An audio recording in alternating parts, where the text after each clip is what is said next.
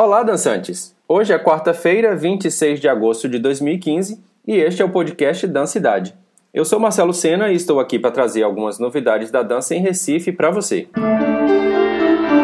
E hoje a gente começa já com novidades sobre editais, e desta vez a divulgação tem a ver com as prefeituras que já fizeram adesão ao Sistema Nacional de Cultura. São quatro editais abertos até o dia 5 de outubro, com investimento de 15 milhões de reais, e eles irão selecionar até 97 projetos culturais inscritos por prefeituras ou por seus órgãos municipais, que de uma certa forma estão seguindo as diretrizes e critérios do Plano de Trabalho Anual do Fundo Nacional de Cultura.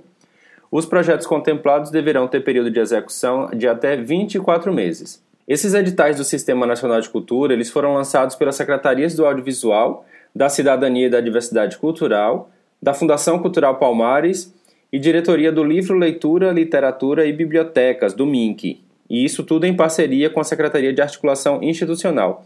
As inscrições elas deverão ser feitas toda pela internet pelo sistema do Salic Web.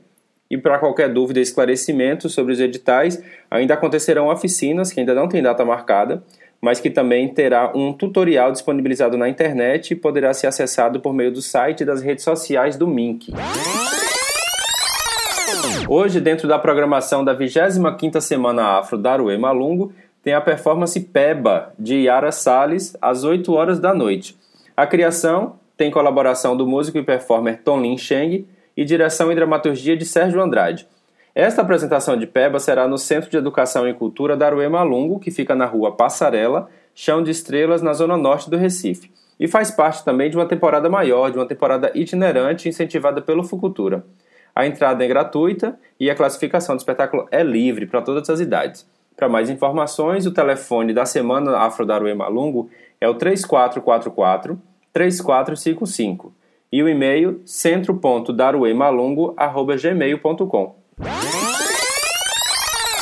E hoje, também às 8 horas da noite, Gardênia Coleto, bailarina e estudante do curso de dança da UFPE, apresenta uma remontagem da performance Dor de Pierrot, que foi montada originalmente em 1984 por Bernard Sanches.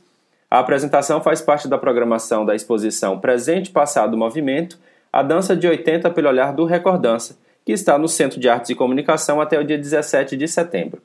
Essa remontagem feita por Gardênia, ela foi feita a partir de fotografias, depoimentos e outros documentos, já que não há registros em vídeo da performance de Bernard Sanches.